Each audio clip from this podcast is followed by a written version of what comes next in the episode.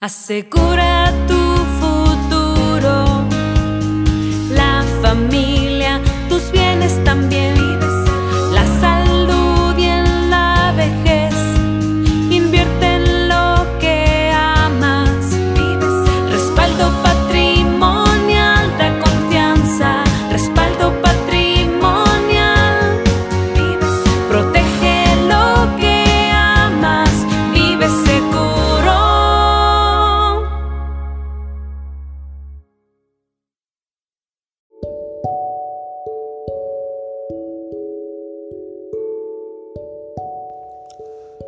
Hola, ¿qué tal? Muy buen día. El día de hoy revisaremos el capítulo número 6 de Aplauso del Cielo del autor Max Lucado. El capítulo lleva por nombre Porque recibirán consuelo, toques de ternura. Sin embargo, el día de hoy también quiero compartir un saludo muy especial de una persona que nos está escuchando y que voy a dejar que también él se presente.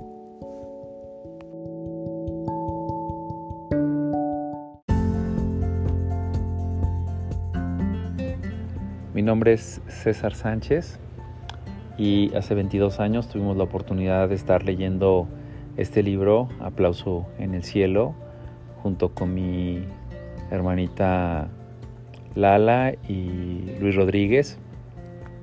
Y es muy grato volver a recordar esos maravillosos momentos los cuales pasamos juntos, invirtiendo, creciendo y disfrutando de estas maravillosas historias, de estos maravillosos relatos.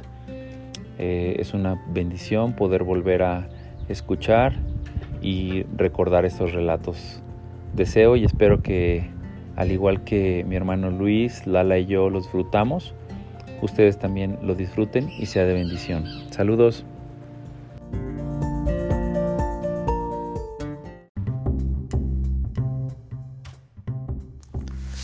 Capítulo número 6. Toques de ternura. Ser padre es mejor que un curso de teología. Dos niños de 10 años se acercaron ayer a mi hija de 5 años en el ómnibus y le hicieron un mal gesto. Exigieron que se corriese. Cuando llegué a casa del trabajo me contó el asunto. Tenía ganas de llorar, pero no lo hice. Simplemente me quedé sentada y asustada.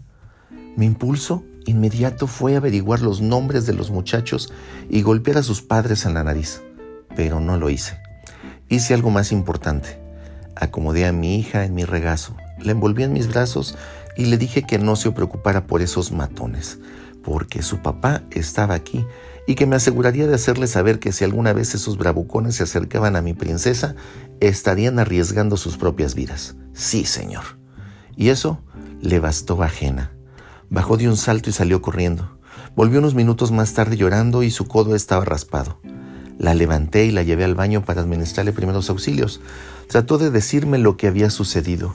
Yo, yo estaba girando como un helicóptero y, y después me caí, me dijo llorando. Todo va a estar bien, le dije al sentarla sobre la mesada del baño. ¿Me pondrías una curita? Por supuesto. ¿Una grande? La más grande. ¿De verdad? Estiré el adhesivo sobre la raspadura y levanté su brazo hasta el espejo para que pudiera ver su medalla de valentía. Vaya, ¿puedo mostrársela a mamá? Por supuesto, sonreí. Y fue suficiente para Jena. Protege lo que amas, vive seguro.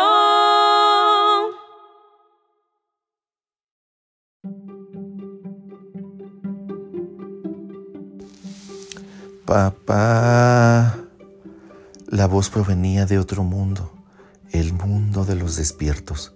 La ignoré y me quedé en el mundo del sueño. Papá. La voz era insistente. Abrí un ojo y Andrea, nuestra hija de tres años, estaba junto a mi cama a pocos centímetros de mi cara. Papá, tengo miedo. Abrí el otro ojo y eran las tres de la mañana. ¿Qué pasa? Necesito una linterna en mi cuarto. ¿Qué? Necesito una linterna en mi cuarto. ¿Por qué? Porque está oscuro. Le dije que las luces estaban encendidas, Le dije que la lámpara estaba encendida y que la luz del pasillo también. Pero papá, objetó, ¿y si abro mis ojos y no puedo ver nada? ¿Podría repetir eso? ¿Qué pasa si abro mis ojos y no puedo ver nada? Justo cuando estaba por decirle que ese no era el mejor momento para hablar acerca de aflicciones, mi esposa interrumpió. Me explicó que hubo un problema con la luz alrededor de la medianoche y que Andrea debe haberse despertado en la oscuridad.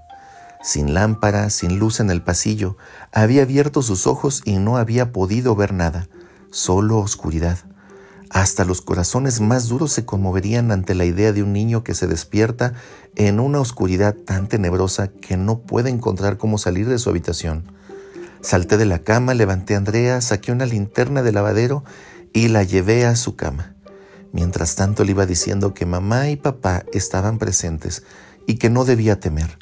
La acomodé y le di un beso. Y eso le bastó a Andrea.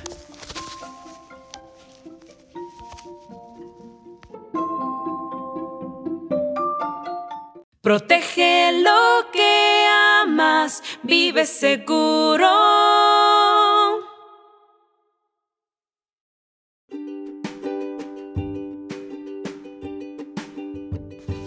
Mi hija tiene los sentimientos heridos. Le digo que es especial. Mi hija está herida. Hago lo que sea para que se sienta mejor. Mi hija tiene miedo. No me duermo hasta que esté segura. No soy un héroe. No soy una superestrella. No soy raro. Simplemente soy padre. Cuando un niño sufre, un padre hace lo que le parece natural, ayudar. Y después de ayudar, no le cobro, no le pido un favor a cambio. Cuando mi hija llora no le digo que se ponga firme, se comporte de manera recia y mantenga el gesto adusto. Tampoco consulto un listado para preguntarle por qué se sigue raspando el mismo codo o por qué me despierta una y otra vez.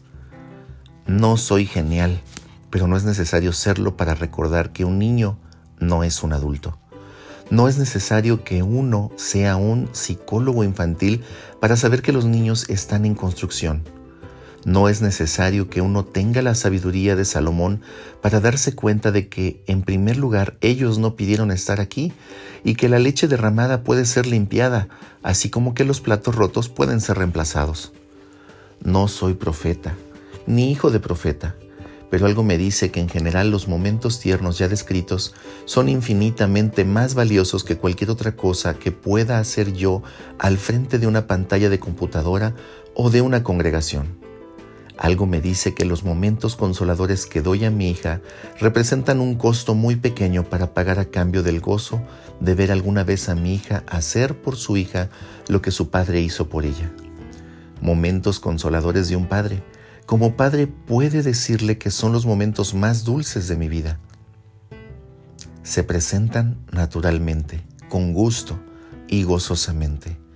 Si todo eso es verdad, si sé que uno de los privilegios de ser padre es consolar a un niño, ¿por qué entonces estoy tan poco dispuesto a permitir que mi Padre Celestial me consuele? ¿Por qué se me ocurre que Él no querría escuchar mis problemas? son poca cosa comparados a la gente que muere de hambre en India? ¿Por qué se me ocurre que está demasiado ocupado para atenderme? ¿Será que él debe ocuparse de todo el universo? ¿Por qué creo que está cansado de escuchar siempre las mismas cosas? ¿Por qué pienso que protesta cuando ve que me acerco? ¿Por qué se me ocurre que revisa su lista cuando pido perdón y pregunta, ¿no le parece que está yendo a la fuente demasiadas veces con este asunto? ¿Por qué creo que en su presencia tengo que hablar un lenguaje sagrado que no uso con nadie más? ¿Por qué se me ocurre que Él no le hará en un instante al padre de las mentiras lo que pensé hacerle a los padres de esos bravucones del omnibus?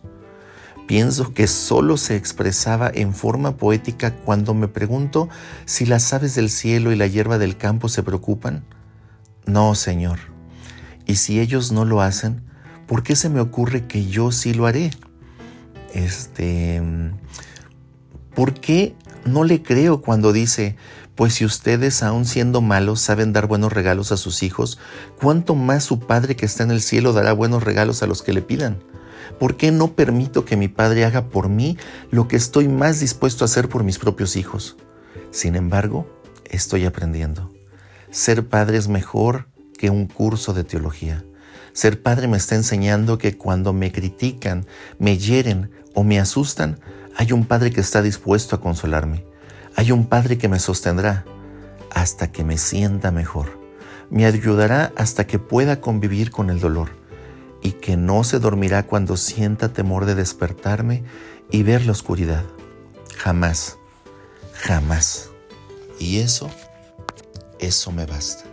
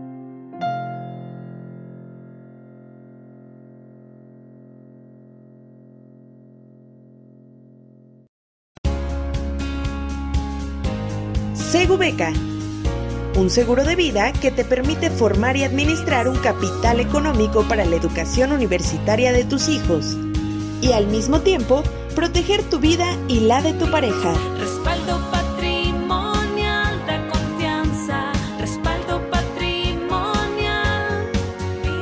Protege lo que amas. Vive seguro.